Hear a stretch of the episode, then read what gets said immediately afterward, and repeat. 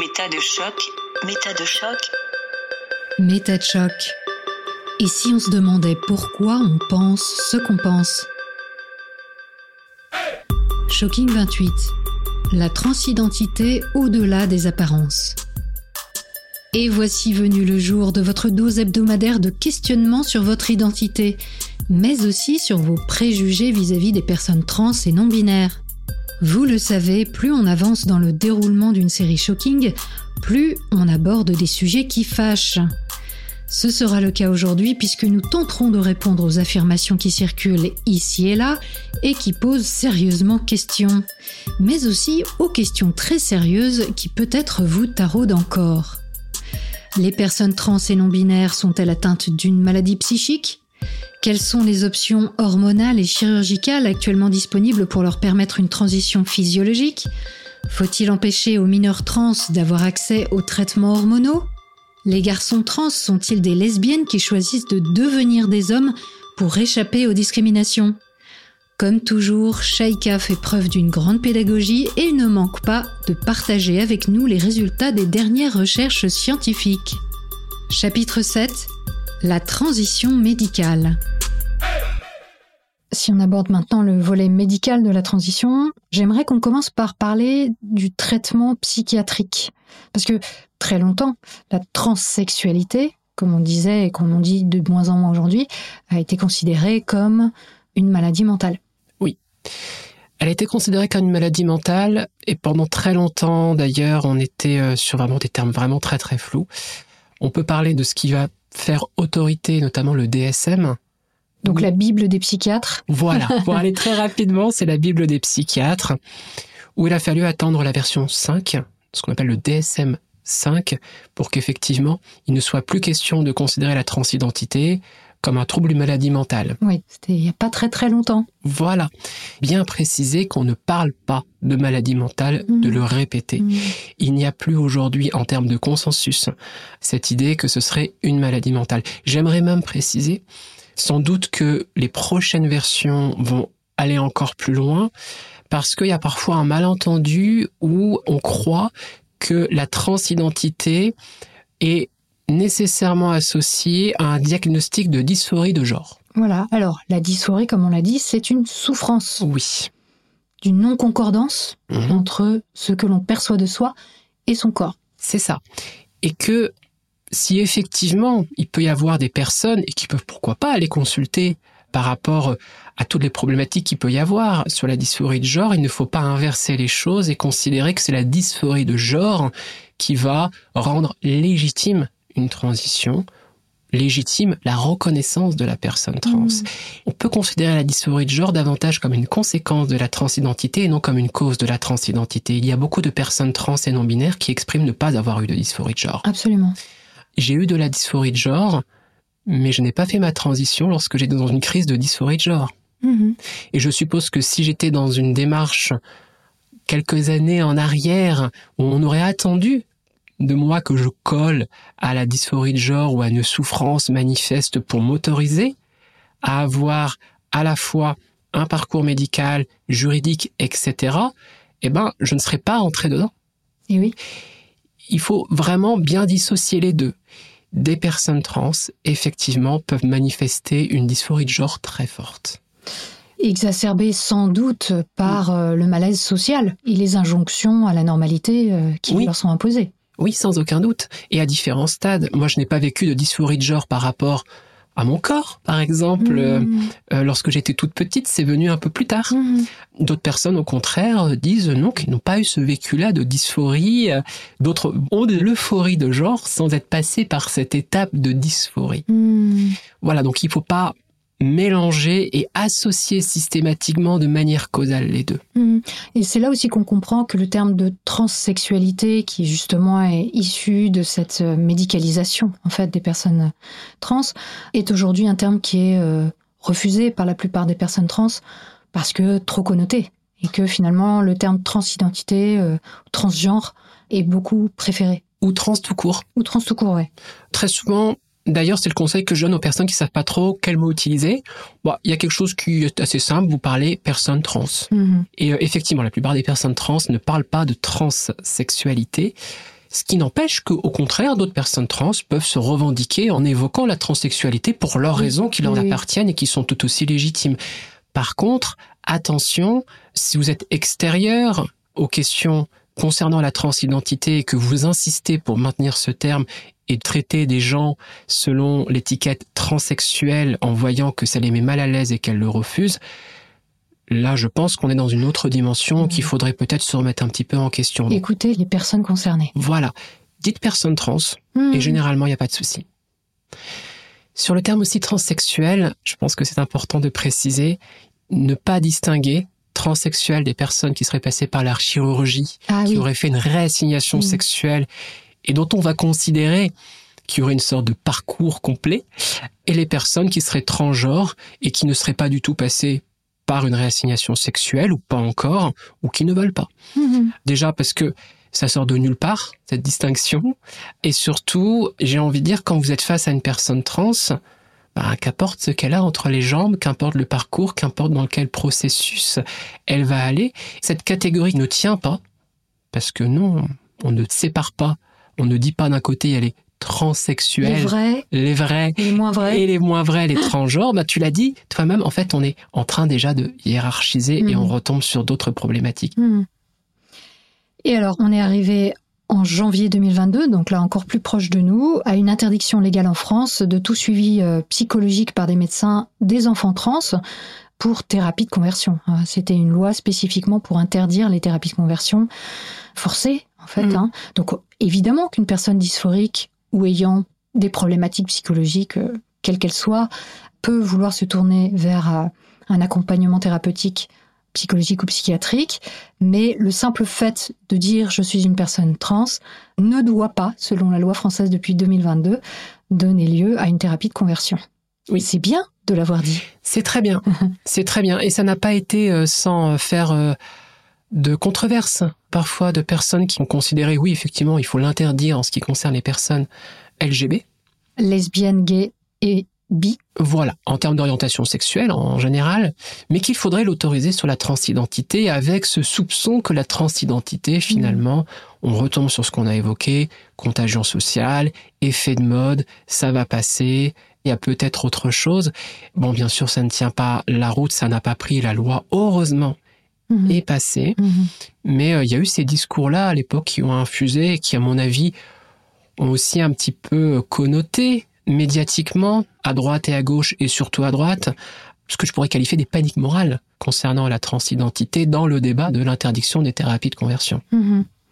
Et je pense que c'est toujours intéressant de se replonger un peu en arrière dans les années 90 où clairement le suivi psychiatrique était une obligation pour toute personne trans, donc ça, première chose, et sans aucune visibilité sur la durée de ce suivi psychiatrique. C'est ça qui est important aussi à dire, c'est que les personnes trans qui s'engageaient dans ce parcours de transition, avant toute question de thérapie hormonale ou de chirurgie éventuelle, devaient passer par ce suivi psychiatrique avoir une sorte de saut d'approbation de la part d'un psychiatre, et ce suivi pouvait durer deux ans, trois ans, cinq ans, quelquefois dix ans, avant que quoi que ce soit ne se passe, et potentiellement que ces personnes aient un accord pour passer ensuite à un traitement hormonal ou chirurgical. Et dans les années 2000, on avait ce qu'on appelait le protocole SOFECT, qui imposait ce qu'on appelait le Real Life Test. Alors qu'est-ce que c'était que ça? Et quand j'ai appris ça, moi j'ai halluciné. C'est que donc, dans ce processus psychiatrique, on demandait aux personnes trans pendant six mois à un an de s'habiller donc dans le genre revendiqué, avant même toute transition médicale en fait. Donc ça veut dire que on imposait à des personnes de se mettre en danger, hein, clairement, Oui. d'aller dans la rue. Et je pense notamment aux femmes trans, évidemment, parce que Mm. pour les hommes trans, ça peut être moins problématique qu'une personne perçue comme femme s'habille en homme ou des comportements masculins.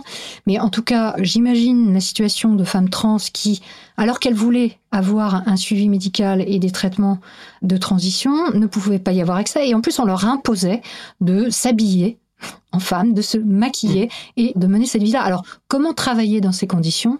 Et puis, évidemment, éviter l'agression, de se faire tabasser et des choses comme ça. Et tu parlais d'agression potentielle, de transphobie. qu'on peut vivre de manière extrêmement forte en fonction de son environnement social. Donc lorsqu'on est sur ces mois, ces années où on va devoir faire une transition sociale, mais on sera bloqué par rapport à l'aspect médical, etc., et qui peuvent générer beaucoup d'anxiété, voire même qui peuvent amener jusqu'à la dépression. Mhm. Quand vous faites agresser, quand vous faites humilier, quand vous perdez votre emploi, enfin, ça peut prendre des proportions gigantesques. Mhm. Mhm. Le couple qui se casse, la famille qui vous éjecte complètement, et en plus, cette pression de devoir face à un psychiatre ne pas en parler Oui, il faut faire comme si tout allait très bien. ou faire comme si tout allait bien, de peur précisément qu'il aille vous bloquer pour continuer cette démarche-là.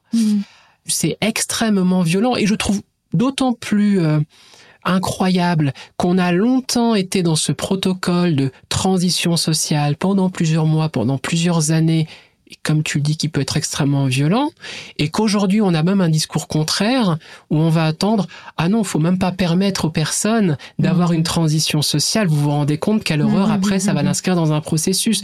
Bon, À chaque époque, ses arguments. voilà, et donc on voit que les arguments à une époque sont renversés à une autre époque, etc. Finalement, ce qui pose tout simplement problème, c'est de permettre à la personne d'avoir son mot à dire et qu'il n'y ait pas un contrôle au-dessus de sa tête et une épée de Damoclès Mhm. qui va lui tomber dessus. Moi, je sais que pour avoir entendu beaucoup de témoignages, il y a eu des articles de Mediapart qu'on pourra mettre en lien, notamment sur cette question de la SOFEC, Mhm. qui ne s'appelle plus la SOFEC d'ailleurs, elle a changé plusieurs fois de nom, mais Oui, maintenant, ça s'appelle Transsanté et on n'a plus ce type de protocole euh, aujourd'hui euh, tranché sur ce qu'il faut faire. Normalement, mais on a quand même des équipes parfois qui étaient déjà présentes par le passé, qui Ouais. sont toujours là. Ça va dépendre des villes, etc. Je sais que dans la mienne, pour avoir suivi l'affaire, bon, la vitrine a changé, mais les personnes qui sont derrière sont à peu près les mêmes. Donc, Mhm. je me méfie. Et dans les différents témoignages qu'on peut entendre, il y avait même la question de l'orientation sexuelle. C'est-à-dire que il fallait correspondre à différents presque stéréotypes, faire vraiment toutes les chirurgies, etc. Mais attention, si vous êtes une femme trans et que vous n'êtes pas hétérosexuel, c'est-à-dire l'attirance d'hommes, eh bien, ça pouvait ralentir le processus. Oui, on revient sur ce que tu disais tout à l'heure, la cis hétéronormativité. Exactement, parce que les deux, très souvent, se mélangent. Mhm. On attend d'une femme à ce qu'elle corresponde à certains stéréotypes dans ses protocoles, ou en tout cas dans les témoignages qu'on a, et qu'elle soit aussi hétérosexuelle, et inversement pour les hommes trans. Mhm. Mais est-ce qu'on t'a demandé, toi, au moment où tu es passé au tribunal, pour donc faire un changement d'état civil, un diagnostic psychiatrique? Non, non seulement on me l'a pas demandé, mais la personne qui était présente, je ne sais plus quelle était sa fonction, a rappelé la loi en disant, euh, dans des termes juridiques, euh, qu'il n'était pas question d'exiger euh, à la fois un processus médical et une lettre euh, ou un diagnostic psychiatrique, psychologique. Donc non, ça ne se fait plus. Donc on est vraiment dans un processus de dépathologisation, en fait. hein. Oui, et tu as raison de parler de processus parce que cette psychopathologisation est encore malheureusement bien présente dans les esprits et parfois même auprès de certains spécialistes. Mhm. Donc maintenant, si on passe au traitement médical physiologique, on va dire, on a d'abord le traitement hormonal. Est-ce que tu peux nous expliquer à quoi sert ce traitement et quels sont ses effets? Le traitement de substitution hormonale, ça consiste, en ce qui me concerne en tant que femme trans, de cibler via un traitement une configuration hormonale comme les femmes cis, à peu près dans des normes, et inversement pour les hommes trans, on va cibler une configuration hormonale d'hommes adultes, c'est-à-dire un certain taux de testostérone, un certain taux d'ostrogène, en fonction de la configuration féminine ou masculine. Pourquoi? Pourquoi? Eh bien, déjà, il faut savoir qu'à partir du moment où on prend ce traitement, et ça va pas se faire tout de suite, c'est comme une nouvelle puberté. C'est-à-dire qu'il va y avoir des changements au niveau du corps qui vont pouvoir euh, s'observer euh, progressivement, notamment sur les caractéristiques sexuelles secondaires. Ben, je vais parler par exemple pour les femmes trans, Allez, ce sera plus simple. prenons cet exemple. Prenons cet exemple Au par hasard. Alors, qu'est-ce que ça va faire? Déjà, il va y avoir un changement de la répartition des graisses, c'est-à-dire qu'il y aura une silhouette Mhm. plus féminine. Il y aura moins de graisse au niveau du ventre, ça va plus être au niveau des hanches, D'accord. par exemple. Au niveau du visage. Mais là, ça va être très subtil, ça va être Mhm. très long. Très souvent, il faut prendre une photographie juste avant de commencer. Et au bout de 2-3 ans, qu'on dit, ah bah tiens, c'est curieux, euh, mon visage a quelque peu changé. Ce n'est pas la structure osseuse qui a été modifiée, mais c'est Oui. plus euh, au niveau de la graisse, au niveau aussi euh, de la peau. Oui, la texture de la peau. La peau va changer. Mm. Effectivement, ça peut être un peu plus embêtant sur certains cas puisque la peau peut devenir plus sèche, mais ça dépend Mhm. justement de votre épiderme avant Oui, aussi, ça va varier en fonction des personnes.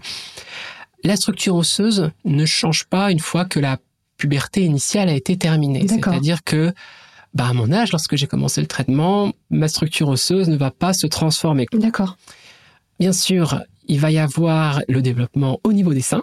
Ouais. Et c'est important de rappeler parce que j'ai parfois l'impression que certaines personnes euh, pensent que les femmes trans vont systématiquement se faire opérer pour avoir des seins au niveau Mhm. de la poitrine, etc. Bah, en fait, euh, certaines femmes trans, oui, effectivement, et d'autres, non. En fait, ça se fait dans un processus via les hormones, tout simplement. Mm. Naturellement, j'ai envie de dire entre guillemets. Et oui, Euh, parce que les personnes de sexe masculin ont des seins, en fait, mais c'est juste qu'ils ne se sont pas développés. Voilà. Et d'ailleurs, pour euh, plein de raisons, des hommes cis, lorsqu'il y a notamment au niveau hormonal, il y a des perturbations, ça peut avoir une incidence aussi au niveau de la masse graisseuse, etc. Donc, euh, faut pas non plus l'oublier. En fait, euh, notre corps n'est pas aussi rigide que cela. Mhm. Évidemment, au niveau de la pilosité du corps, le poil va changer, va devenir beaucoup plus fin, plus mou, Mhm, je ne sais pas mhm. comment dire ça, va pousser moins vite. Mais attention tout de même, si on veut vraiment effacer la pilosité faciale, on est obligé de passer par de l'épilation. Mhm. C'est-à-dire que les hormones ne vont pas euh, Mhm. modifier ça, vont peut-être modifier la texture même du poil ou la barbe, Mm. mais il y aura toujours de la barbe en fait. Euh, Mhm. ce qui change aussi, et c'est peut-être l'une des choses que j'ai vues assez rapidement, c'est l'odeur corporelle. Mhm. Ça fait bizarre d'avoir son odeur corporelle qui change. Ah oui. Et aussi, alors, autre modification, c'est au niveau des organes génitaux. Par exemple, pour les femmes trans, euh, au niveau des testicules qui vont plutôt avoir tendance euh, à remonter. Et donc, du coup, à- pour aller vite, prendre moins de place. Donc, euh, voilà. Chez les hommes trans, on a ce qu'on appelle le diclite, le clitoris qui grandit Oui. et qui bah, devient comme un micro-pénis, en fait. Oui, Dans certains cas, en tout cas. c'est ainsi qu'il présente euh, très souvent que je l'entends aussi. Mais euh, Mhm. on a l'impression que ça n'a aucune incidence au niveau des organes Mhm. génitaux, bah ça en a tout de même. Et concernant la voix, le traitement hormonal, une fois qu'il y a eu la mue, pour les personnes qui sont assignées garçons, on ne retourne pas en arrière. Non. La voix ne va pas se modifier. Sauf encore pour les mineurs trans qui n'ont pas encore eu Mhm. de mue. Par contre, l'inverse n'est pas vrai concernant les hommes trans. Donc ça veut dire que toi, tu as fait comment pour euh, modifier ta voix Parce que tu n'as pas une voix très grave, là. Alors effectivement, elle était beaucoup plus grave par le passé. J'ai consulté une orthophoniste qui m'a beaucoup aidé. J'ai la chance aussi de base de pas avoir une voix forcément très très grave, donc ça va dépendre aussi des personnes en fait. Mhm. Et euh, je suis à peu près persuadée que la voix que j'ai actuellement sera sans doute différente dans un an ou deux ans. Parce que ça Mhm. prend du temps en fait Mhm. tout cela. Peut-être que dans deux ans, je n'arriverai même plus à m'écouter maintenant. Et elle est déjà très différente par rapport à Mhm. deux trois ans. C'est un peu comme les chanteurs qui font des vocalises. Au bout d'un moment, à force de s'entraîner à faire des vocalises pendant des années, des années, bah, ils ils se taillent entre guillemets une voix, une tessiture. Et c'est un peu le même processus quand on prend des cours d'orthophonie. J'imagine, on place sa voix d'une certaine manière. Oui, on place sa voix d'une certaine manière. En fait, avec l'orthophoniste, il y a un travail qui n'est pas que au niveau des fréquences, contrairement à ce qu'on pense. Il y a aussi une dimension que j'ai trouvée très intéressante avec l'orthophoniste, une question de mise en confiance. Parce que on Mhm. peut être un peu gêné au départ, on peut avoir un peu peur de parler, de tester, d'expérimenter sa voix. Donc, euh, c'est un exercice vraiment fascinant. Et il y a tout un aspect finalement de comment on va s'approprier soi-même sa voix. Moi, j'avais peur au départ Mhm. bah, sa propre voix, la manière dont ça résonne dans son corps, Oui, dans sa tête oui, quand on oui. parle, on peut se demander, euh, Est-ce que je me reconnais? Voilà, c'est ça, la voix est vraiment très importante euh, dans son identité, hein, pour le bien coup. sûr. L'orthophoniste n'a pas un protocole où elle va emmener la personne sur une cible précise. Oui. Elle est en co-construction avec la personne pour lui donner des clés, pour lui donner des outils, pour la mettre en confiance aussi. Je crois que c'est important. Et à partir de là, bah, la personne, elle va déterminer par elle-même ce qu'elle souhaite, euh, les expériences qu'elle va faire. Et au départ, j'avais un peu peur, j'avais pas mal de craintes, etc. J'ai, dans un premier temps, plutôt été motivé par le fait de ne pas être, entre guillemets, embêté ou avoir les yeux qui s'écarquillent Oui. avec ma voix grave lorsque je Mhm. m'exprime avec les personnes. Ça a été l'une de mes premières motivations, je, je vais Mhm. pas m'en cacher. Donc en tout cas, chez les hommes trans, on a effectivement la voix qui mue. au moment de la prise des hormones. On a la musculature qui clairement chez les hommes trans va se développer. D'ailleurs, chez les femmes trans, elle a tendance à fondre, j'imagine, la musculature. Ouais, alors si j'avais voulu, durant le début de ma transition au niveau hormonal, si j'avais fait beaucoup d'exercices sportifs, j'aurais gardé. T'aurais pu maintenir. N'étant pas très dans la musculation, je dois avouer, euh, j'ai clairement une fonte musculaire euh, qui a été assez importante et qui, au tout début, d'ailleurs, a entraîné parfois des fatigues. Ouais. Quand je portais des sacs et tout, euh, ça va très très vite. Et chez les hommes trans, toujours, on a les poils qui apparaissent, la barbe qui apparaît. Et ça, je sais, euh, pour en avoir un peu discuté avec des personnes non binaires ou trans qui étaient sous ce traitement hormonal masculin, que c'est assez jubilatoire, euh, cette transformation finalement euh, que tu décris toi-même aussi, et qui leur donnait vraiment cette sensation d'être plus proche de l'image qu'ils avaient d'eux-mêmes, en fait, tout simplement. Ouais, exactement. C'est-à-dire que il y a un côté de changement, il y a un côté de parcours, mais il s'agit pas de devenir quelqu'un d'autre. Il s'agit pas de, entre guillemets, de changer de corps ou autre, mais vraiment petit à petit de se voir dans le miroir et d'avoir ce que tu évoquais, ouais, euh, encore l'euphorie, de me dire, bah voilà, c'est moi, je me mmh. reconnais. Il m'arrivait parfois dans ma tête, lorsque j'ai commencé au tout début de ma transition, j'avais cette petite voix, mais, mais vraiment, t'es sûr? Où j'avais presque une sorte d'injonction à me remettre encore en question, encore et mmh. encore et encore. et il me mmh. suffisait tout simplement, parfois, de croiser mon visage dans le miroir et de me dire, euh, bah ouais, en fait, alors, je me trouvais tous les défauts du monde hein, au niveau de mon visage. Il ne s'agit pas de se dire, waouh, je suis belle, je suis magnifique. Hein, c'est pas ça du tout. Mais ce décalage que j'évoquais, notamment pour son propre corps, qui progressivement, comme ça, a sauté. Mm-hmm. Et tout d'un coup, en fait, euh, les petits moments où moi, je m'obligeais presque à me remettre en question, même quand j'avais démarré, mm-hmm. Euh, mm-hmm. bah, ça tient pas du tout, ça fait pas du tout le poids par rapport à ce que je pouvais vivre et par rapport à tout ce que je pouvais sentir dans cette transition hormonale, notamment. Alors là, j'aimerais bien qu'on aborde les questions un peu épineuses hein, euh, qui font beaucoup parler d'elles aujourd'hui, c'est les traitements hormonaux pour les adolescents ou les enfants trans. Dans le processus de transition pour les enfants trans, la première étape, c'est les bloqueurs de puberté. Alors, est-ce que tu peux nous expliquer? Là, on n'est pas en train de donner, d'injecter des hormones dans le corps d'un enfant, mais on est en train de bloquer euh, l'arrivée, la survenue de sa puberté. Oui, alors chez les mineurs trans, en tout cas pour les personnes qui seront au moment de la puberté, il peut y avoir la question qui se pose et qui reste encore assez rare en France. Hein. C'est-à-dire que je sais que dans les pays anglo-saxons, c'est encore différent. Mais n'imaginons pas que tous les mineurs trans vont être sous bloqueur de puberté. Parfois, on a même des mineurs trans qui sont autour de 16-17 ans, qui n'auront pas eu de bloqueur de puberté, et qui vont plutôt se diriger vers euh, ben, des traitements hormonaux comme des adultes peuvent avoir en mhm. fait. Hein. Donc précision déjà, histoire euh, d'enlever certains mythes que j'ai pu lire, il n'y a pas de bloqueurs de puberté qui sont administrés aux ados prépubères. C'est-à-dire que la question éventuelle des bloqueurs de puberté, elle va plutôt s'inscrire en moyenne, alors ça va dépendre en fonction de la puberté, si elle est plutôt masculine, féminine, vers 11-12 ans. Oui. Donc euh, déjà, euh, la question ne se pose pas pour les enfants de 10 ans, ou éventuellement ça peut se poser, mais pour des personnes qui ne sont pas forcément trans, dans tes traitements de puberté précoce. Parce qu'il ne faut pas oublier que tous ces traitements-là, à la base, ça ne vient pas de la transidentité. Oui, ces traitements hormonaux ont été conçus au départ et proposés pour des enfants qui avaient une puberté très précoce, euh, des enfants cis, et euh, pour lesquels ça pouvait bloquer la croissance notamment. C'était vers la fin des années 80 aux États-Unis notamment, mhm. et surtout à partir des années 90 qu'on a commencé vraiment à être sur la question des bloqueurs de puberté sur la puberté précoce. Donc déjà par rapport à cela, on peut pas dire qu'on n'a pas de recul, on peut pas venir nous dire que ça a été mis sur le marché euh, il y a 10 ans. Sans que ce soit testé. Sans que ce soit testé. Ça, ça je l'ai vu effectivement passer comme info. Euh, ça, a priori, c'est pas le cas. Non, parce que. C'est très réglementé. Oui. Par exemple, aux États-Unis, en 1993, ça a été approuvé au niveau médical, etc., avec toutes les vérifications. Je ne saurais dire en France, j'ai pas les données, mais en tout cas, point de référence, États-Unis 1993. Alors au plus tôt, si on parle de puberté précoce, on va être euh, déjà chez des enfants qui peuvent, je sais pas, avoir 8-9 ans par exemple.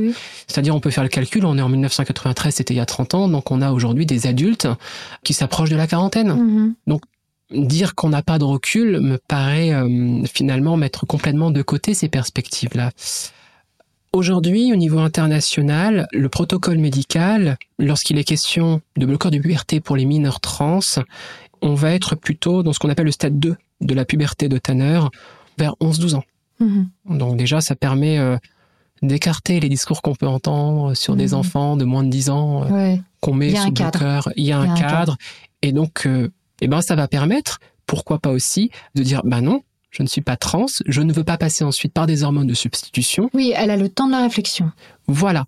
Sur la question des traitements hormonaux, donc de substitution pour une personne trans qui va vouloir poursuivre, ça va dépendre des pays, ça va dépendre des protocoles, des législations, mais c'est autour de 15-16 ans. Au plus tôt, et encore, ça reste encore rare. C'est Euh, à partir de là qu'un ado peut prendre des hormones du sexe opposé.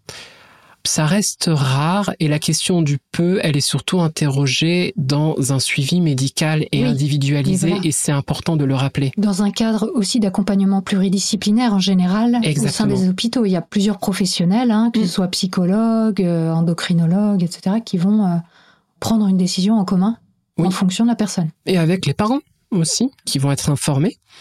Ça ne se fait pas au doigt mouillé, ça ne se fait pas avec non plus des règles rigides puisqu'on prend en compte tout ce qui peut se passer. Et non seulement c'est encadré, j'aimerais même ajouter que quand on parle des mineurs trans, on est déjà dans la minorité des mineurs trans qui passent par des traitements. Mhm. C'est très compliqué d'avoir des chiffres, mais euh, beaucoup de mineurs trans, quand on va parler de transition, ça va être davantage aspect social, par exemple. Mhm. Ça va pas forcément passer par le médical. Mhm. Alors, il y a la question aussi de l'irréversibilité. Est-ce que si je prends en tant qu'ado des bloqueurs de puberté, est-ce que ça peut avoir des effets problématiques? Alors plusieurs choses à préciser au niveau des pubertés précoces. Et ben au bout d'un moment on arrête. Donc là lorsqu'on parle de personnes qui ne sont pas trans. Oui. Donc du coup les choses se reprennent très vite. Et pour les mineurs trans, on voit notamment la question du traitement hormonal de substitution. Oui. Je vais citer quelques études là-dessus qui viennent de l'Endocrine Society, donc euh, en Amérique du Nord, avec différentes méta-analyses assez récentes. hein. je pense à une méta-analyse de 2020, on pourra mettre les sources. Sur les bloqueurs de puberté, il n'y a pas d'effet identifié sur le fonctionnement cognitif, parce qu'on a pu voir euh, passer cela. Au niveau osseux, c'est quelque chose qui revient très souvent, la question de la densité minérale. Mhm. C'est-à-dire qu'un bloqueur de puberté pourrait euh, affaiblir le système osseux. Ce sont effectivement des choses qu'on observe, on a des études, mais quand le bloqueur de puberté est arrêté, les choses reviennent, premièrement. Et Quelle de- que soit l'option, qu'on aille vers une transition ou qu'on aille vers euh, une identité cis. voilà, c'est-à-dire que c'est encadré, c'est surveillé aussi. Mhm. Il y a des prises de sang, il y a plein de vérifications, il y a plein de bilans qui vont être faits pour voir si possiblement il y a des effets indésirables, s'il y a des choses qui se passent. Et si c'est le cas, bah, les médecins ils sont pas fous, ils vont pas continuer, ils vont proposer d'autres options. Les effets qu'on peut voir effectivement sur la question de la densité osseuse, etc. À partir du moment où il va y avoir un rééquilibre dans une configuration hormonale, c'est pas un problème sanitaire euh, gravissime euh, et c'est surtout pas comme si on faisait les choses à l'aveugle une fois qu'on a Mhm. commencé à entamer un processus euh, qu'on a arrêté de surveiller. Moi, je suis une personne adulte et j'ai des bilans réguliers. Mhm. Sans doute que euh, il y a beaucoup moins de panique par rapport aux adultes qui font des transitions et pourtant j'ai des prises de sang régulières. On m'a parfaitement informé dès le départ de tout ce qu'on allait surveiller, des différents traitements, etc. Euh, Non, je n'ai pas eu accès à des hormones dès le premier rendez-vous avec le médecin. De la même manière, le médecin ne va pas mettre le mineur trans sous bloqueur de puberté d'un claquement de doigts. Mhm. Donc là, il faudrait peut-être, euh, je suis désolé, être un peu réaliste et raisonnable. Ça ne se passe pas comme ça. On ne distribue pas des bloqueurs de puberté ou des traitements hormonaux comme des bonbons. Bon, après, c'est comme toujours, il peut y avoir des abus, et c'est vrai que les exemples qu'on entend souvent bah, se passent aux États-Unis ou en Angleterre, etc. Bon. Et on peut imaginer qu'il peut y avoir des dérives. Mais comme tu le dis, il y a quand même un encadrement médical, et comme dans toute euh, démarche médicale, il peut y avoir des ratés, certes, mais il y a quand même un cadre et des protocoles qui sont suivis. Et il faut aussi rappeler le pourquoi.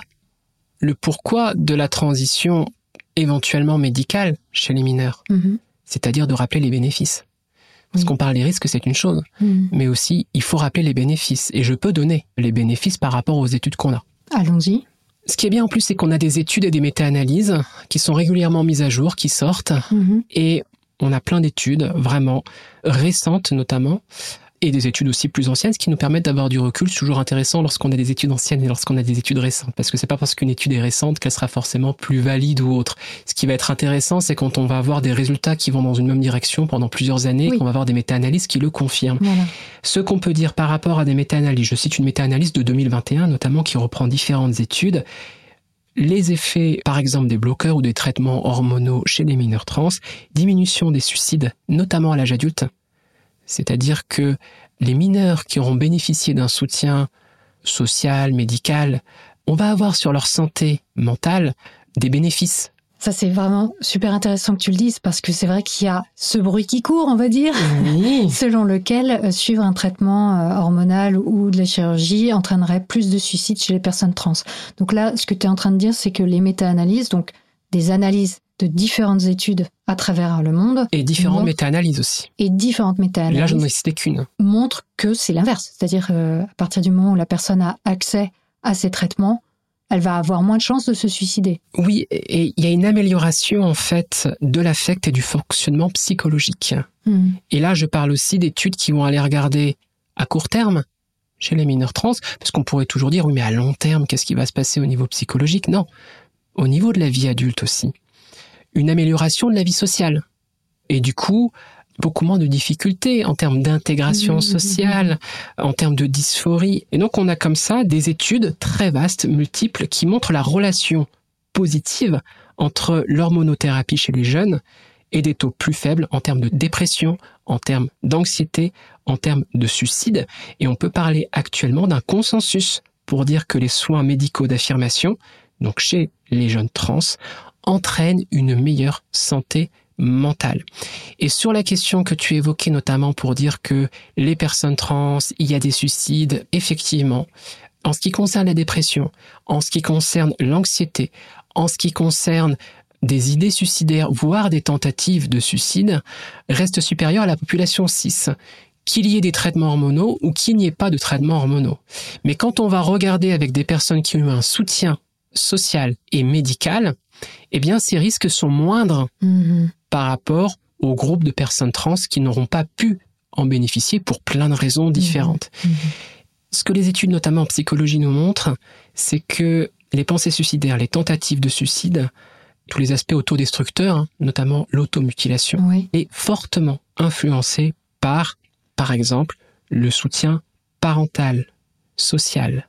Quand on dit de l'absence de soutien, ça signifie pas forcément le rejet ou la personne serait éjectée de sa maison.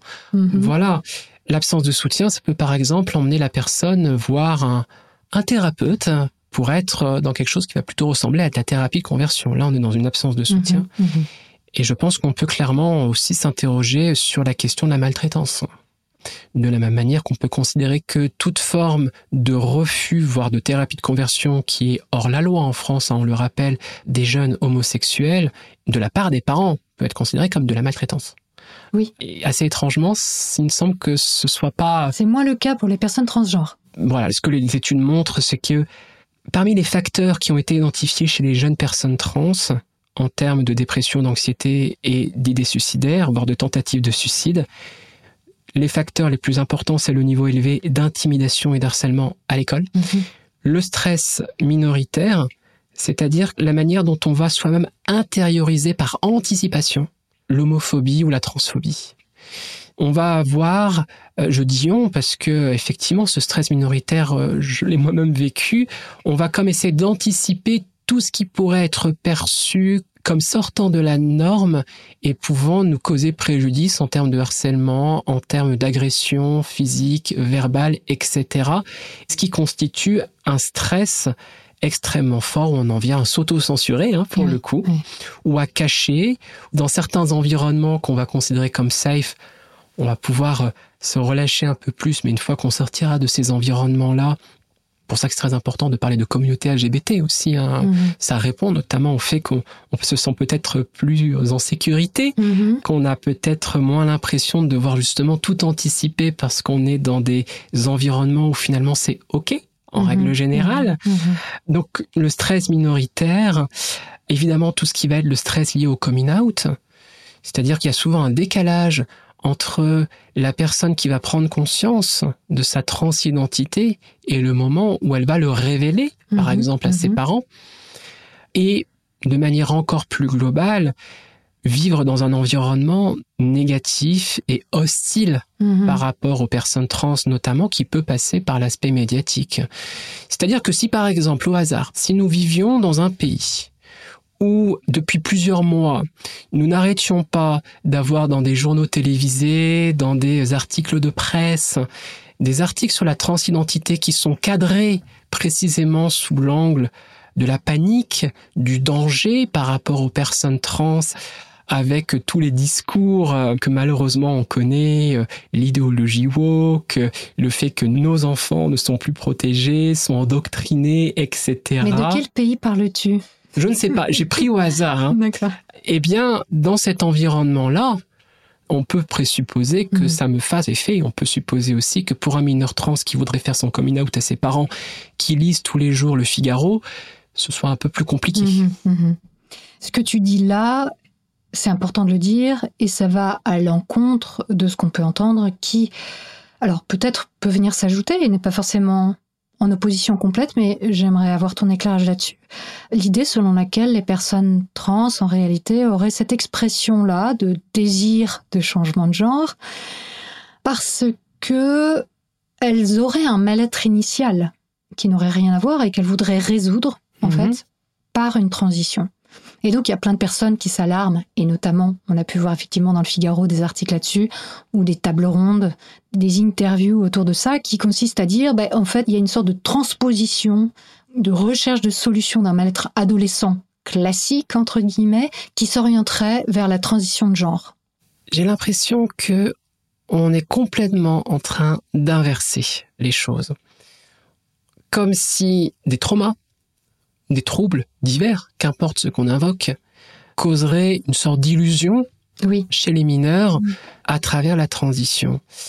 Or, par rapport aux méta-analyses, aux revues scientifiques, notamment celles que je citais, ça va pas du tout dans cette direction-là déjà, Mhm. parce que pourquoi il y a dépression, anxiété, tentative de suicide supérieure à une population Mhm. euh, cis ou non trans, et les facteurs qui reviennent de manière euh, forte, hein, vraiment euh, sans ambiguïté, c'est précisément tout ce que j'ai cité précédemment. Ouais.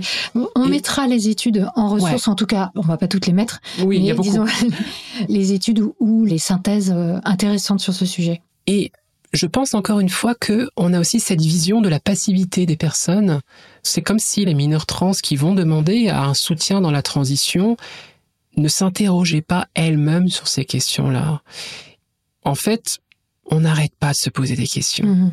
On n'arrête pas de se remettre en cause. Mhm. On n'arrête pas de rationaliser d'un côté à un autre, parfois de douter, etc.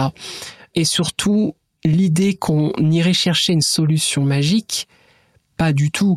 Au contraire, me concernant, je pense que c'était évident dans mon témoignage. Ce qui me terrifiait précisément, c'est d'en parler. Ce qui me terrifiait précisément, c'est de faire un coming out Mhm. que ce soit durant l'adolescence, que ce soit même à ma compagne alors que je lui faisais entièrement confiance, c'est extrêmement difficile. Donc je n'y voyais absolument pas une sorte de solution magique qui allait régler des problèmes. Ou de statut social favorable. Oui, parce que j'anticipais précisément des problèmes, voire un cataclysme social dans mon entourage. Il y a une, phrase que j'aimerais citer qui vient d'Harry Drennen, qui est une journaliste, une femme trans, et qui en deux phrases résume à peu près ce que je pense et je crois ce que beaucoup de personnes trans pourraient penser aussi. Je cite, La transition n'a pas résolu tous mes problèmes. La transition m'a donné l'impression que tous mes problèmes valaient la peine d'être résolus. Mhm. Je pense la même chose. Mhm. Je ne vois pas dans la transition le fait de résoudre tous les problèmes que j'ai pu avoir dans le passé ou tous mes problèmes futurs. Mais parce que je me sens mieux dans ma peau, je me confronte mieux à mes problèmes passés ou futurs qui vont me tomber dessus, Mhm. clairement. Et ça, je pense que tout le monde peut le comprendre. Mhm. Je comprends bien, vu tout ce que tu nous as raconté jusqu'ici, qu'il y a beaucoup de bénéfices à faire une transition de genre. J'aimerais quand même qu'on aborde les effets secondaires, les effets indésirables du traitement hormonal. Alors, on a vu les bloqueurs. Passons maintenant au cas de la prise d'hormones. Quels sont les effets déjà? Est-ce que c'est un traitement à vie?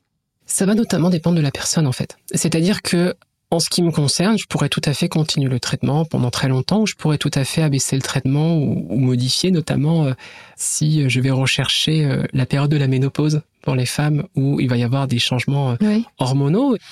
Pour une personne, par exemple, qui est encore en capacité, parce qu'il n'y a pas eu de chirurgie, par exemple, pour une femme trans, il y a encore les testicules, et qui arrêterait au bout de deux ans, trois ans de prendre des oestrogènes, et progressivement, bah, les choses se remettraient en place, en fait. Donc, au niveau de la santé, euh, clairement, il n'y aurait pas forcément de problème, si ce n'est peut-être un problème par rapport à la dysphorie, ou Oui.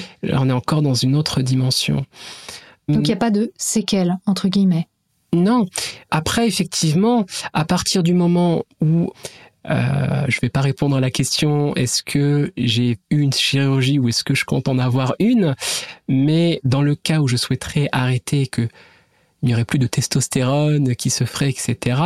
Là, à mon âge, ça pourrait avoir des problèmes. Mais comme une femme cis qui pourrait avoir une ménopause précoce et à qui on va donner un traitement hormonal, notamment pour les questions d'ostéoporose, Mhm. je sais que certaines personnes trans non binaires, ça va être aussi pour développer des caractéristiques secondaires et peut-être ensuite va arrêter, va abaisser, va y avoir des adaptations. Donc ça va vraiment dépendre aussi des personnes.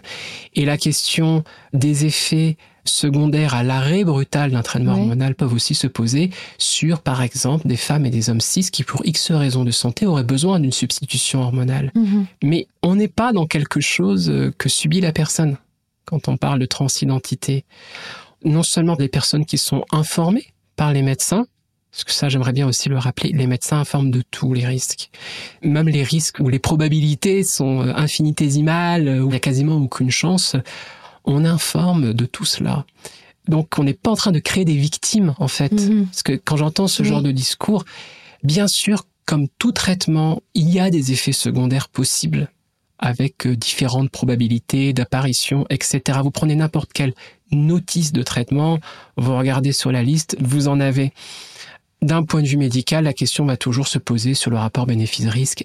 D'un point de vue psychologique, la question va se poser sur le bien-être du Mhm. patient, de la patiente, et sur la question aussi de la personne qui est pleinement à choisir librement, de manière éclairée, ce qu'elle fait, justement. Mais la question se pose moins pour les adultes que pour les adolescents ou les adolescentes. C'est-à-dire que bloquer la puberté et ensuite prendre un traitement de substitution hormonale, ça peut peut-être euh, amener à une stérilité. J'imagine que les médecins en parlent avec l'ado. Mais est-ce qu'un ado est en mesure de prendre une décision par rapport à ça? Ou est-ce qu'il s'en fout totalement sur le moment et puis euh, dix ans après, il se réveille en se disant merde, j'aurais dû faire, je sais pas, par exemple, euh, recueillir des gamètes, euh, les conserver pour pouvoir avoir des enfants par la suite. Il y a quand même des implications importantes. Bien sûr. En ce qui concerne la question de la stérilité pour les mineurs trans, un, après l'arrêt du bloqueur de puberté, il n'y a pas de stérilité. D'accord. premièrement. Ensuite, j'indiquais que quand on parle de substitution hormonale, eh bien, ça va pas être au tout début de la puberté. Ça va être euh, assez proche de la majorité de la personne. Et lorsqu'on va commencer à prendre un traitement hormonal, on va pas, dès le début, devenir stérile. De très nombreuses personnes trans, au bout de plusieurs années, ne sont pas stériles sous traitement hormonal Il y a des études là-dessus? Non seulement il y a des études, mais il y a même des polémiques, parce que lorsqu'on regarde la polémique au niveau du planning familial d'avoir un homme trans enceint, Mhm. Oui, bah, on pourrait dire c'est un exemple isolé. oui, alors ça diminue la fertilité jusqu'à, à long terme, effectivement, des personnes qui vont être stériles. Mais là, on parle de long terme. Et je pense que c'est important de rappeler que commencer un traitement hormonal ne rend pas la personne infertile à vie. Ça, Mm. c'est faux. À long terme, oui, baisse de la fertilité et potentiellement stérilité. D'accord, donc ça veut dire qu'un ado qui commence un traitement hormonal, si jamais il ne veut plus suivre ce traitement à l'âge de 20 ans, ça n'implique pas que potentiellement il est devenu stérile. Non, ça n'implique pas. Et là, on va interroger des personnes adultes qui vont prendre des décisions. Mhm. Et je pense que Mhm. c'est quand même une question différente par rapport aux Ouais. mineurs. Alors après, il y a quand même euh, une association de parents d'enfants trans qui demande à ce que on refuse, qu'on interdise les bloqueurs de puberté jusqu'à l'âge de 25 ans. Et l'argument est de dire que le corps et le cerveau d'une personne n'est pas complètement formé avant l'âge de 25 ans. Donc là, on- ils sont carrément en train de revenir sur l'âge de la majorité quand même, hein, on peut le dire. C'est-à-dire Oui. qu'ils ne considèrent pas qu'une personne de 18 ans est majeure et, et a le droit de s'autodéterminer. Alors, on l'a vu dans les arguments que tu as avancés, les études que tu as citées, que c'était quand même pas justifiable d'un point de vue médical, du point de vue des connaissances qu'on a aujourd'hui. Mais ça permet aussi de mesurer l'anxiété, la, la panique de certains parents face à ce phénomène, qui vont aller jusqu'à dire qu'il faut empêcher des personnes euh, jusqu'à 25 ans de prendre des décisions euh, vis-à-vis de leur propre corps à ce sujet, quoi.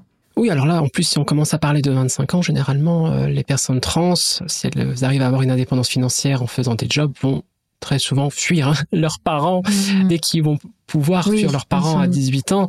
Et ce qui a tendance justement dans ces discours-là à faire que les parents de ces mineurs trans vont commencer à parler de dérives sectaires. Regardez, mon enfant, et très souvent ils parlent toujours de l'enfant, même si l'enfant en question a 24 ans, mmh. dans le sens presque infantilisant. Hein, je mmh. parle, mon enfant a coupé les ponts. Euh, bah, cette question-là, c'est une question euh, du choix éclairé chez les mineurs trans. Oui bah, c'est une question qui est tout à fait pertinente et qui est notamment étudiée et interrogée. Hein. Mmh. Dans la recherche, je peux citer notamment une étude de 2021 où la question s'est posée et la conclusion étant que les adolescents sont suffisamment matures et éclairés et compétents pour prendre des décisions. Qu'est-ce qu'il faut comprendre par là Qu'ils ne sont pas euh, dans des illusions ou dans, on revient encore sur cet effet de mode, etc. Mmh. Là, on parle d'études où il va y avoir beaucoup d'entretiens, en fait avec les adolescents, mhm. en les éclairant sur toutes les informations, etc.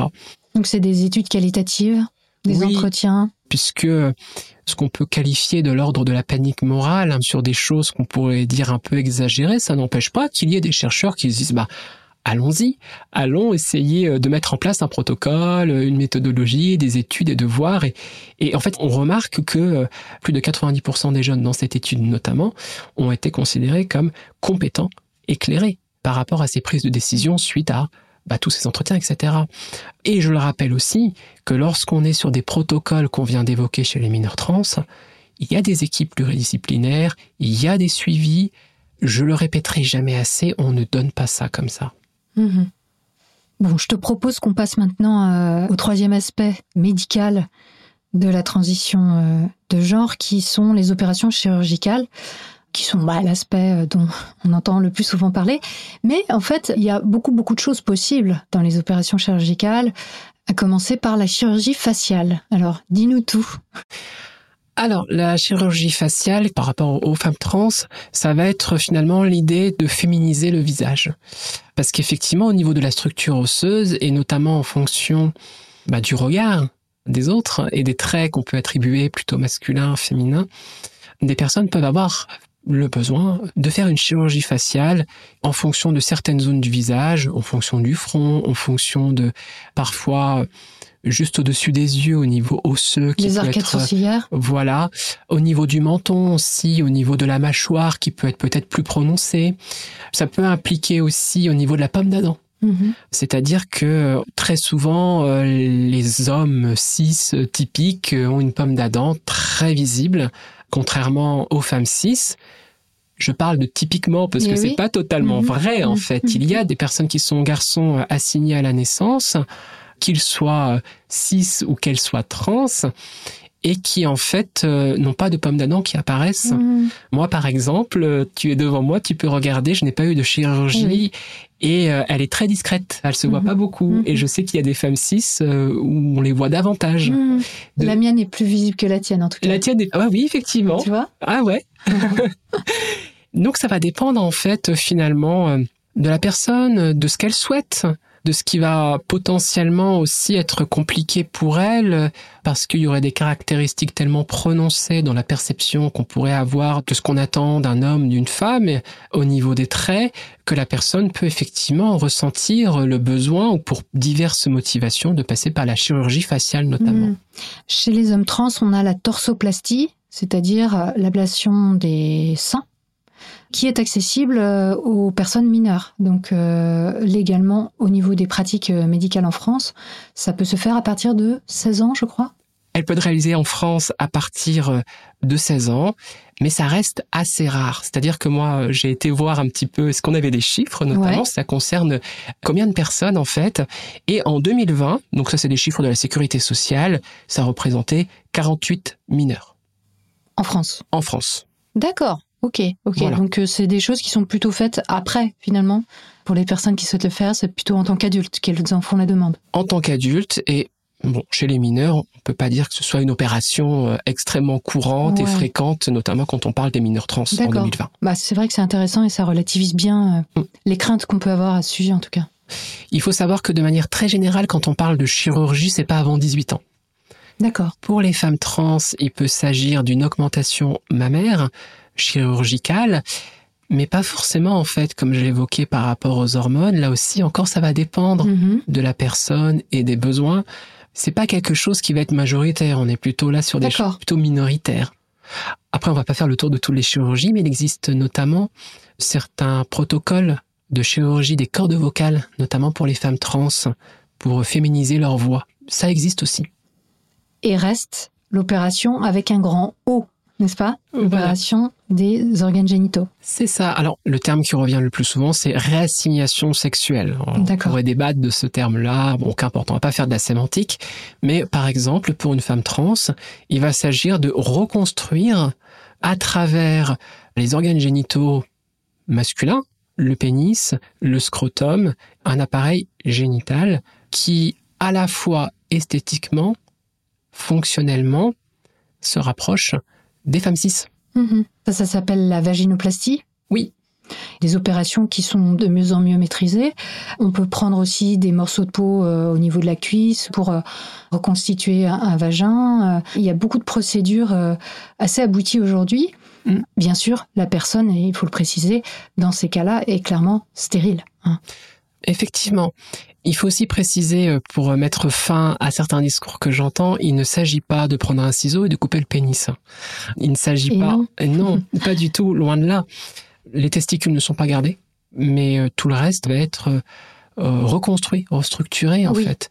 Qui Selon permet Mm. de garder le plaisir sexuel, justement. les nerfs notamment, oui, oui, Mm. bien sûr.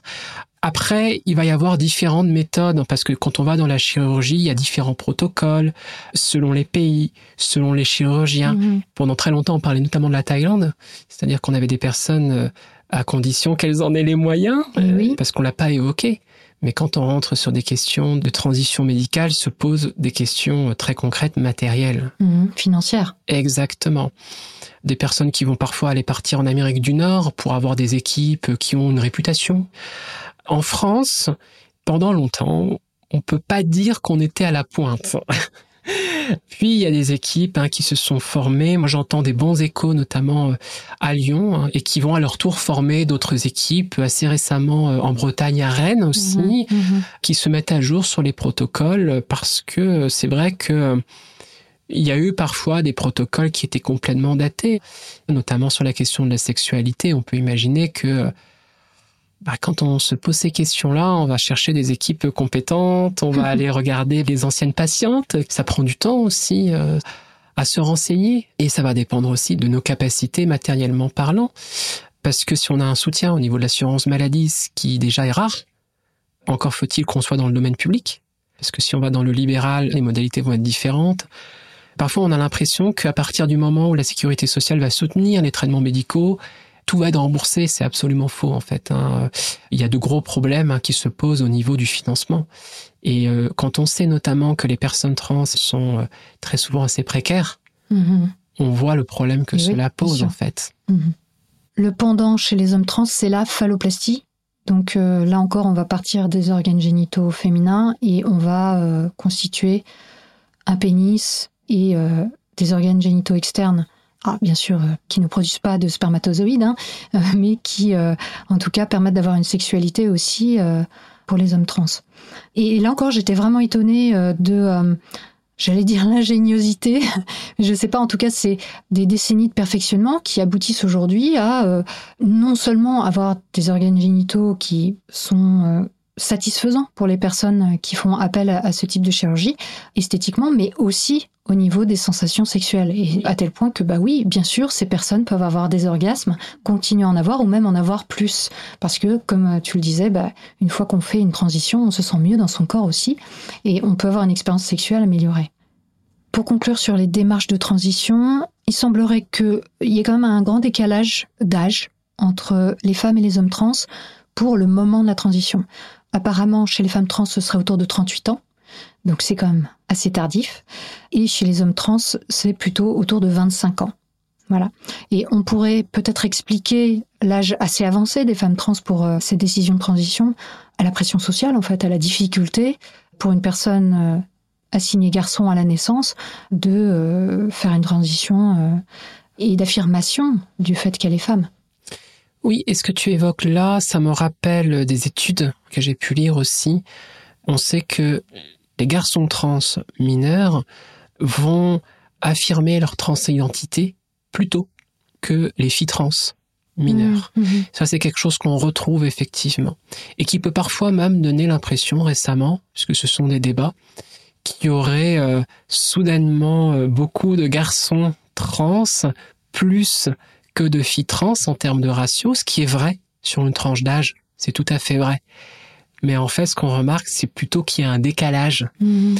On a eu tout un débat qui date de 2022 de spécialistes autour de ces questions-là et qui se posait la question justement du ratio. Je peux peut-être en dire deux mots. Oui. Il y a plus d'hommes trans qui se déclarent par rapport aux précédentes années. Sauf que c'est ce que les spécialistes, en tout cas actuellement, en l'état, en 2022, considèrent plutôt comme un rééquilibrage. Un rééquilibrage qui va être différent en fonction des tranches d'âge, dans le sens que les garçons trans font généralement leur coming out un peu plus tôt que les filles trans. Il y a plusieurs raisons qui sont évoquées à cela. L'une des raisons, c'est que la puberté n'est pas forcément à la même période Mhm. et qu'on sait que la dysphorie de genre, euh, bah forcément, euh, ça a des implications aussi parfois par rapport à la puberté. Ce qu'on remarque aussi, c'est qu'il y a eu des études très intéressantes avec des banques de données qui sont accessibles. On pourra le mettre en lien aussi qui s'appelle LGBT Survey Explorer. Alors là, on est sur des études européennes. Mhm. Hein, donc on est sur des chiffres européens. Et on a notamment des données très intéressantes entre le coming in et le coming out. Alors, le coming in. Qu'est-ce donc? Le coming out, je pense que j'ai plus besoin de le définir, Oui. on a compris. Le coming in, c'est le moment où la personne va commencer à prendre euh, conscience, Mhm. on va dire, euh, de son homosexualité ou de sa transidentité. Selon ces données, selon ces études, 72% des femmes trans ont découvert leur transidentité quand elles étaient mineures, mais elles ne sont que 24% à se dévoiler durant cette période. Mhm. 86% des hommes trans se découvrent quand ils sont mineurs, or mineurs avant 17 ans hein, pour Mhm, être plus mhm. précise, mais elles sont près de 50% à se dévoiler durant cette période. Deux fois plus. C'est ça. C'est-à-dire qu'on voit qu'il y a très peu d'écart en termes de Mhm. coming in. Il y en a un, Mhm. mais qui n'est pas forcément très, très fort. Mais il y a un gros écart Mhm. en termes de coming out. Et oui. Donc, finalement, ce que les chercheurs se posent, c'est pas tant la question du ratio, parce qu'ils y voient plutôt un rééquilibrage homme trans, femme trans. La vraie question qu'on devrait se poser, c'est pourquoi les hommes trans font-ils un coming out ou transitionnent-ils plus tôt que les femmes trans C'est une question aussi Mhm, euh, que mhm, se posait Emmanuel Bobatti notamment Le, le sociologue dont tu parlais tout à l'heure. le sociologue, voilà, qui expliquait, hein, pour résumer rapidement, euh, ce qui est conforté notamment avec les données que nous avons, que pour les femmes trans, les signes de la féminité peuvent être euh, davantage perçus, on l'avait évoqué, comme des signes d'homosexualité. C'est-à-dire qu'il peut y avoir l'homophobie qui va se rajouter, notamment pour les filles trans, et qui pourra euh, potentiellement être euh, un facteur d'agression, d'harcèlement. C'est Mhm. quand on parlait tout à l'heure des violences scolaires où il y a toujours un côté sexiste hein, Mhm. de la part notamment des garçons ou des personnes qui sont perçues comme des garçons et qui ne rentrent pas dans la norme. Autre chose aussi, c'est la pression qu'on met sur les femmes, qu'elles soient cis ou qu'elles soient trans. Voilà. Les pressions étant beaucoup plus fortes, ce qu'on avait évoqué notamment sur la transmisogynie, il peut y avoir une plus grande difficulté aussi Mhm. pour les femmes trans ou pour les filles trans. Emmanuel Bobatti aussi qui expliquait que les hommes trans ou les garçons trans étaient moins, entre guillemets, suspectés d'homosexualité que l'inverse. Je pense que c'est vraiment là qu'on peut comprendre l'importance de la communauté LGBT et des associations Mm. qui peuvent soutenir les personnes qui sont en cours de transition ou qui se posent des questions sur elles-mêmes. Et j'en parle aussi parce que c'est vraiment un argument qui est souvent présenté par les personnes qui s'opposent à la transition des mineurs notamment, en disant, en fait, ces associations bourrent le crâne de nos ados il y a cet effet dont on parlait tout à l'heure de contagion sociale, etc., etc. Mais il y a aussi une sorte d'endoctrinement, voire un effet sectaire qui est euh, induit par ces associations où finalement on n'a même plus le droit de se poser des questions. On va nous dire que non, euh, c'est transphobe de se poser des questions sur le bien fondé d'un tel questionnement. Et même et ça, on peut comprendre que ça alarme aussi les parents de voir arriver euh, tout à coup euh, dans les conversations familiales tout un nouveau vocabulaire. Et c'est vrai que depuis Mmh. le début de cette émission, on a abordé euh, pas mal de nouveaux mots, entre guillemets, qui peuvent faire peur, où on se dit, mais c'est quoi ce dialecte et c'est quoi ces codes et c'est quoi ces nouveaux mots? Ou l'ado, parce que bah, il a accès aussi à ça par Internet, va s'imprégner ça et va les utiliser comme une marque d'affirmation. Et moi, je comprends bien que des parents en face puissent se dire quelle est cette transformation soudaine, en fait, hein, de mon enfant qui ne parle plus que de ça ou qui va utiliser un vocabulaire sorti nulle part qu'on nous on n'a jamais entendu et dont on sait même pas ce que ça veut dire quoi. Alors, de cette apparition soudaine, je pense qu'on va pas y revenir, Oui, mais déjà, c'est une impression. Voilà. Mais en ce qui concerne le vocabulaire, je me mets à la place hein, des mineurs trans aujourd'hui et je me dis, mais qu'est-ce que j'aurais aimé moi-même, lorsque j'étais petite, avoir des mots, Ouais. parce que sinon on nage dans la confusion en fait. Mm. On n'arrive pas euh, à saisir précisément. Et quand je dis des mots, ce sont des repères. Hmm. C'est-à-dire ce sont pas des cases ou des catégories dans lesquelles on s'enferme. Et c'est justement pour cela que les mineurs trans ont besoin d'en parler. Le fait d'en parler n'est pas tant une manière de s'affirmer, mais c'est aussi une manière d'être dans une découverte, dans une exploration, dans une remise en question sur beaucoup de choses. L'envie aussi de pouvoir le partager Oui, avec sa j'allais dire. Et je pense que je peux parier sans prendre trop de risques qu'avec les années, notamment, euh, ce sera peut-être euh, moins compliqué en Oui, ça fonction. rentrera. Ça rentrera plus, petit à petit, possiblement. Mais c'est vrai qu'à notre époque, oui, il peut y avoir euh, cette incompréhension, il peut y avoir parfois ce fossé générationnel, mais je pense que ce glissement qui consiste à dire ce sont des nouveaux mots, Hmm. du coup ça ne veut rien dire, ou du coup c'est de la propagande, voire du coup ce sont des choses sectaires, c'est finalement euh, sous-estimer précisément l'importance de pouvoir se repérer et aussi euh, de pouvoir se raccrocher à des moments qui peuvent être très compliqués euh, pour les personnes trans, en termes de harcèlement, etc. De pouvoir nommer aussi, Hmm. de pouvoir partager. Je pense que les mineurs trans qui veulent en parler à leurs parents sont tout à fait ouverts à expliquer à leurs parents, justement. Mhm. Je pense que ça peut être un magnifique moment quand on est parent, qu'on ne comprend rien et quand on a son enfant qui commence à parler de ça, parce que en dehors de la transidentité, on peut s'imaginer hein, des enfants qui vont commencer à nous parler de choses qu'on ne maîtrise pas du tout, d'objets culturels ou je sais Mhm, pas. Enfin mhm. bref, on peut très vite se sentir dépassé.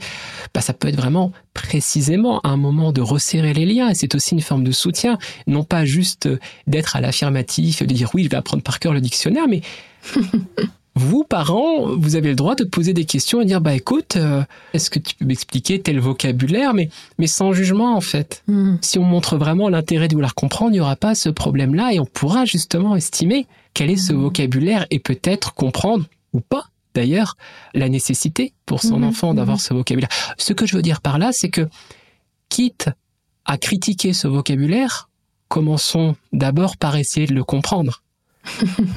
Une fois qu'on l'aura compris, moi je veux bien qu'on commence à Mhm. discuter et pourquoi pas à le critiquer.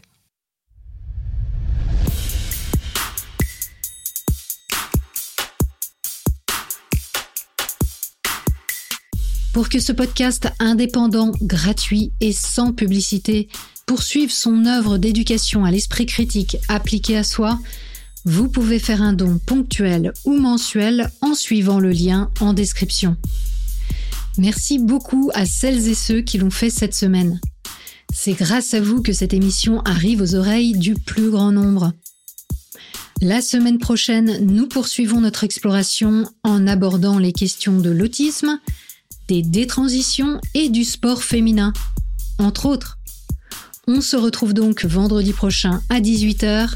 D'ici là, prenez le temps d'observer la manière dont vous pensez et de la questionner. Vous n'imaginez pas ce que vous pensez.